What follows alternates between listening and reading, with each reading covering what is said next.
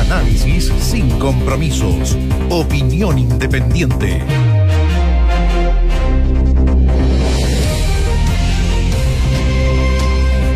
Acusación constitucional, Tomás Auditores. Va la, acusación en contra del ministro del Interior y Seguridad Pública, Víctor Pérez Varela. Se agrega un capítulo más que es por control jerárquico. Eso es lo último que estaban resolviendo. Todo indica que se va a presentar el día jueves durante la mañana.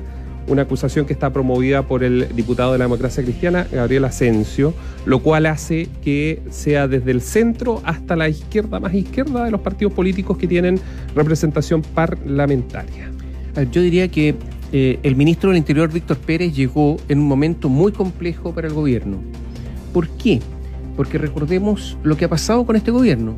Se fue Andrés Chadwick, un hombre muy cercano a Sebastián Piñera. ¿Quién lo reemplazó? Gonzalo Blumel, también muy cercano, pero sin grandes redes y con menos eh, capacidad de resolución, eso lo dicen todos, más dialogante, frente a una oposición que después de perder las elecciones presidenciales se atrincheró en el Congreso. Eso lo dijeron, no es que nosotros lo estemos interpretando, inventando, deduciendo. No, no, no. Se dijo expresamente, nosotros nos atrincheramos, nosotros vamos a tener en el Congreso una fortaleza porque ahí somos mayoría. Y van a ver lo que les puede pasar acá. Por lo tanto, vengan a conversar. Andrés Chadwick fracasó, no solamente fracasó, hubo una acusación constitucional contra él que prosperó y por lo tanto está fuera de la vida política o de la vida pública durante cinco años. O sea, eh, lo, simplemente se decretó su muerte política, podríamos decir muerte civil, muerte política. Gonzalo Blumel se tuvo que ir porque empezó a naufragar progresivamente Gonzalo Blumel.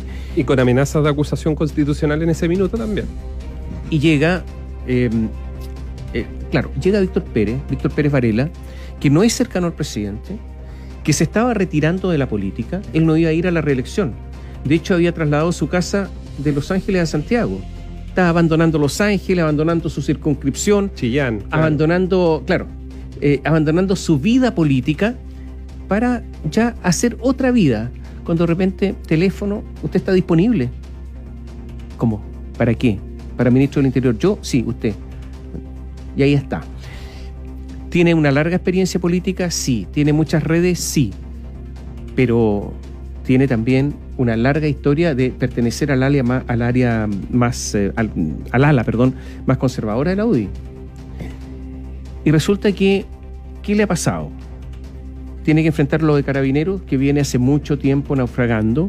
Tiene que enfrentar lo que está pasando en la Araucanía, donde hay un eh, incremento en la violencia en la Araucanía, usted me va a decir, pero ¿cómo hay un incremento? Sí, lo que pasa es que ahora se está disparando a matar. Es que resulta que mataron al matrimonio Luxinger-Macay, sí, pero esa fue una excepción. No digo menos grave, porque todo asesinato es igualmente grave, o sea, uno u otro. Lo que estoy diciendo. En el mapa de los delitos. En el mapa de los delitos, un, ese fue un hecho. Entre comillas, excepcional. Excepcional tipo, en no, cuanto a la muerte. Pero claro. ahora se está disparando a matar. Y eso es lo que está ocurriendo. ¿Qué es, ¿Cuáles son los desafíos? Pero si Víctor Pérez tiene un desafío que viene ahora, se llama 18 de octubre 2. Y después tiene el desafío del plebiscito. Y la noche del plebiscito, cuando se conozcan los resultados. Y tiene el desafío de que enfrenta, se enfrenta al plebiscito por parte del gobierno con un gabinete totalmente dividido, totalmente dividido. Y con las fuerzas de la derecha eh, totalmente divididas. Esos son los grandes desafíos de, de Víctor Pérez. Y ahora resulta que enfrenta una acusación constitucional que lo puede votar. O sea, eh, ¿qué es lo que ha hecho la oposición? Votar como palitroques a algunos personajes. Algunos estuvieron a punto de hacerlo. Otros se salvaron por poco. Y posiblemente, posiblemente, se quede sin ministro del Interior una vez más Sebastián Piñera. Ahora bien, eh, hay gente en la oposición que está diciendo, pero si nosotros vamos a un plebiscito, un plebiscito que ya genera muchas preguntas. Sí. Y después viene una carta constitucional si es que vence la prueba. ¿Será necesario votar al ministro del Interior cuando lo que se requiere es un gobierno que administre? Porque, ¿qué es lo que ha pasado acá, Néstor? El gobierno está sin poder. ¿Qué poder tiene el gobierno para estructurar políticas, para establecer prioridades, para diseñar una, un camino hacia un horizonte un poco más lejano? Ninguna. Ninguna. O sea, es un gobierno que le queda toda la agenda legislativa del 18 de octubre del año pasado se desdibujó absolutamente y no, es que se reconstruyó en otro camino, sino que finalmente el gobierno ha tenido que, el mejor ejemplo del 10% de la AFP, ha tenido que agachar la cabeza o negociar tanto que todos sus proyectos terminan siendo diferentes a lo, como los O presentó. sea, Néstor, este gobierno no tiene proyecto.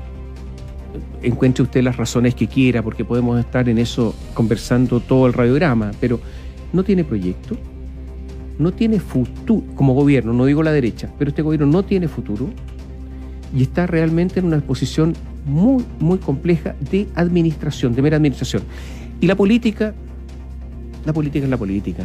O sea, es el juego del poder.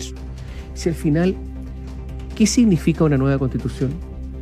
Al final del día, si alguien me dirá el diseño del Estado, la relación de los ciudadanos con el Estado, no. No solamente eso. Es la nueva composición del poder en Chile. También eso es. ¿Acaso usted no se dice los poderes del Estado? Sí, y los poderes del Estado, perdónenme, son más de tres en el mundo moderno. Entonces es la nueva recomposición del poder. En esa discusión, un gobierno que tiene elecciones presidenciales en un año y tres meses, ¿qué poder puede tener? Si se lo sacaron completo, si ya ni siquiera tiene la iniciativa exclusiva en aquellas materias que la Constitución lo indica, no tiene poder. ¿Y entonces el ministro del Interior tiene poder? No.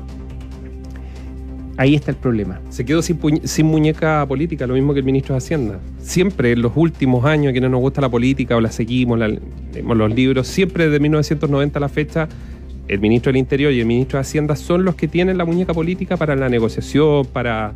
ah, Mira, ¿cuál es el- uno de los gobiernos que tuvo menos poder después del retorno a la democracia cuando terminaba el gobierno? Para comparar peras con peras. Yo diría el gobierno de Eduardo Frei Ruiz Tagle, que duró seis años y los dos últimos años fueron una cosa terrible, donde el presidente incluso se retiró un poco en ese tiempo, Frei Ruiz Tagle, y le cedió el poder a la Troika. Carlos Figueroa, Edmundo Pérez Lloma, etcétera, ¿no es cierto? En comparación a ese, ese era un gobierno poderosísimo.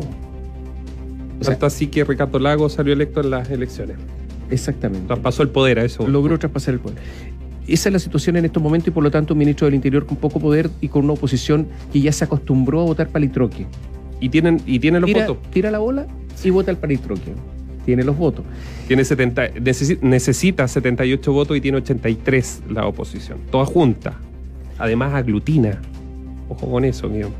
Ahora, Los une después de las semanas pasadas que, que tuvieron muy ahora, malas. digamos, digamos eh, ya que estamos hablando del poder, ¿Ya? alguien que siempre tiene mucho poder es quien dirige una institución apolítica, uniformada, militarizada, jerárquica y con una justicia propia. ¿Qué son eso? Bueno, la policía de carabineros, el ejército. Pero si eso es, pues. con todas estas características, a lo mejor me faltó alguna Claro. cuando quien dirige una institución con todas estas características pier- pierde poder, ¿qué pasa? Estamos hablando del general director de carabineros que está con muchos problemas internos, no solamente para afuera, no solamente ante la oposición. Entonces en el gobierno dicen, bueno, en una de esas se tendrá que ir porque es la moneda de cambio para que Víctor Pérez Varela, ministro del Interior, permanezca en su puesto. Pero ¿cómo se va a ir? ¿Cuánto tiempo lleva? Sí, tendrá que irse. Y nombrar a quién no importa. ¿Cómo no importa? No, porque uno igual. Si finalmente se habían ido casi todos, otro, otro igual. Pero ¿cómo otro igual? Y así llegamos hasta el final.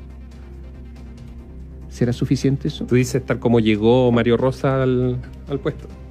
Pero ¿cuánto duró Hermes Soto? Eh, desde marzo a diciembre. Pero si están cayendo también como palitroques, pues. los directores de carabineros. Entonces, otro igual. Y que se, claro, y se va a quemar rápido, rápido, pero en una de esas llegamos hasta el, hasta el final del gobierno. Y mientras tanto, ojo, la ciudadanía que, mucha ciudadanía, no, no todos, porque no es así, pero muchos que son indiferentes también a los daños que se causan en la calle. Yo no estoy diciendo que porque alguien causa un daño lo van a lanzar al río Mapocho, no estoy diciendo eso. Estoy diciendo otra cosa, que son indiferentes a las manifestaciones violentas. Es violento destruir. Es ya es violento ocupar un espacio que es de todos, pero más violento es destruir. Y destruir bienes públicos, bienes privados. Y en la Plaza Baquedano el día viernes hubo destrucción eso lo vieron todos, eso es indesmentible. Lo que me llama la atención es que así como hay muchas personas que progresivamente están condenando estos actos violentos, hay mucha gente que dice, bueno, pero si hay otra violencia también, entonces una violencia justifica la otra y eso no tiene sentido. Ahí sí que estamos, estamos mal, porque si alguien mata, entonces yo puedo matar y todo ese tipo de cosas. Entonces, también ahí hay una hay un colchón que tiene mucha gente para destruir que es muy, muy fuerte. Ayer eh, es muy fuerte quemar un, un, bus, porque la gente reclama contra el Transantiago, que es malo. Que... Sí, pero se compraron buses. Sí, pero se compraron buses eléctricos. Sí, uno de los buses más modernos que tiene ah. aire, las puertas cierran, las ventanas también, tienen para cargar el teléfono, los, los asientos son tienen un, tienen wifi. A ver, Néstor, es un bus no solamente eh, es carísimo. Todos saben que los autos eléctricos, los buses eléctricos son carísimos. Es un gran esfuerzo que hacen todos los chilenos con sus impuestos. Ese bus... Todos los chilenos, hablamos de las regiones también financiando... que están financiando eso. Y resulta que ese bus es un bus que uno lo puede colocar en Alemania, lo puede colocar en París sin ningún problema. Y yo diría que en muchas ciudades europeas este bus es mejor es mejor que, el que hay en muchas ciudades europeas. ¿Por qué lo queman? ¿A quién le sirve quemarlo? ¿Cuánta gente se queda a pie sin ese bus si no hay tantos? El número es ese y nada más. ¿Por qué? El país está entrando en una crisis económica muy, muy fuerte. No va a haber plata para comprar buses eléctricos, yo se lo aseguro. Escuchábamos, yo, yo por lo menos leía una, ex candidata presidencial decía, no, pero si el Estado tiene que meterse la mano al bolsillo, no si el bolsillo está vacío. O sea, candidata presidencial que no, todavía no capta la situación. Entonces, eh, ¿y, por qué no se condena eso con fuerza? ¿Alguien escuchó a dirigentes políticos hoy condenar ese hecho? ¿Tú lo escuchaste? No. Yo no escuché a nadie. ¿Por qué ese silencio? ¿Por qué siguen así? ¿Con qué cara después hablan de otras cosas? Cuando lo mínimo para una relación civilizada es no andar, cambiando, no andar quemando buses. Condenar esos hechos de violencia, claro. Así está la cosa. O los vecinos de Parque Forestal que veíamos el fin de semana que estaban aburridos, algunos decían yo estoy por el apruebo, yo estoy a favor de que hay que hacer cambios, pero ¿qué culpa tengo yo que vivo acá y estoy ahumado hasta buena parte de la madrugada producto de que quemaban las bancas, quemaban todo lo que encontraron afuera de su edificio? Oye, em, y vamos a hablar también en esta edición de Radiograma de lo que está pasando con el bono para la clase media, el que fue entregado a más de 400.000 personas mal entregado. y de los cuales 30.000, 38.000 eran empleados fiscales y que están pidiendo ahora un perdonazo. Que los condonen. Salieron al tiro ah. los parlamentarios, con, condónenlo, pero, pero ¿cómo? Gael con la plata de todos los chilenos, porque la señora diputada Gael Jomans no es que se esté metiendo la plata a su bolsillo, no, no, no, no, no, no. Con la plata de todos los demás así es gratis, es gratis perdonar. Notable. No, y la, la dirección, perdón, la Asociación de Funcionarios eh, ha dicho que esto es responsabilidad del ministro de Hacienda, responsabilidad del servicio y no de la gente que se apropió de la plata. Yo quiero decir una cosa. Es posible que mucha de esa gente se haya equivocado que no tenga una relación fluida con plataformas digitales. Puede ser. Que hayan creído que. Puede ser. Es posible que otros eh, simplemente no entendieron bien cuáles eran las instrucciones. Bueno, y está una gran cantidad de gente. Los que vieron la oportunidad. Bueno, ¿acaso no es lo mismo? No es lo mismo que cuando hay ofertas y son evidentemente ofertas erradas. ¿Te acuerdas que hay ofertas de repente por internet que compre por 55 pesos, no sé, un viaje y, Y se llena de gente comprando cuando saben que se están aprovechando del error ajeno. que eso es una falta de honestidad, aprovecharse del error ajeno. Y que eso se traduce en que un trabajador probablemente digitó mal, tuvo un mal día. Pero es evidente. Entonces, ¿no es acaso lo mismo? Es lo mismo. Y muchos de esos que se aprovechan y muchos de los que sacaron dicen, oh, los otros que se aprovechan de otras cosas, pero ellos cuando están en posición de hacerlo también lo hacen. ¿Y con qué autoridad moral entonces resulta que critican a otros cuando si ellos lo pueden hacer lo hacen? Insisto, no son todos, pero son miles los que lo han hecho y realmente es abrumador. Porque comparémoslo con otros lados, donde alguien deja olvidado algo sobre un banco de la plaza y puede volver a las tantas horas y ahí está y nadie, y nadie, lo ha tocado.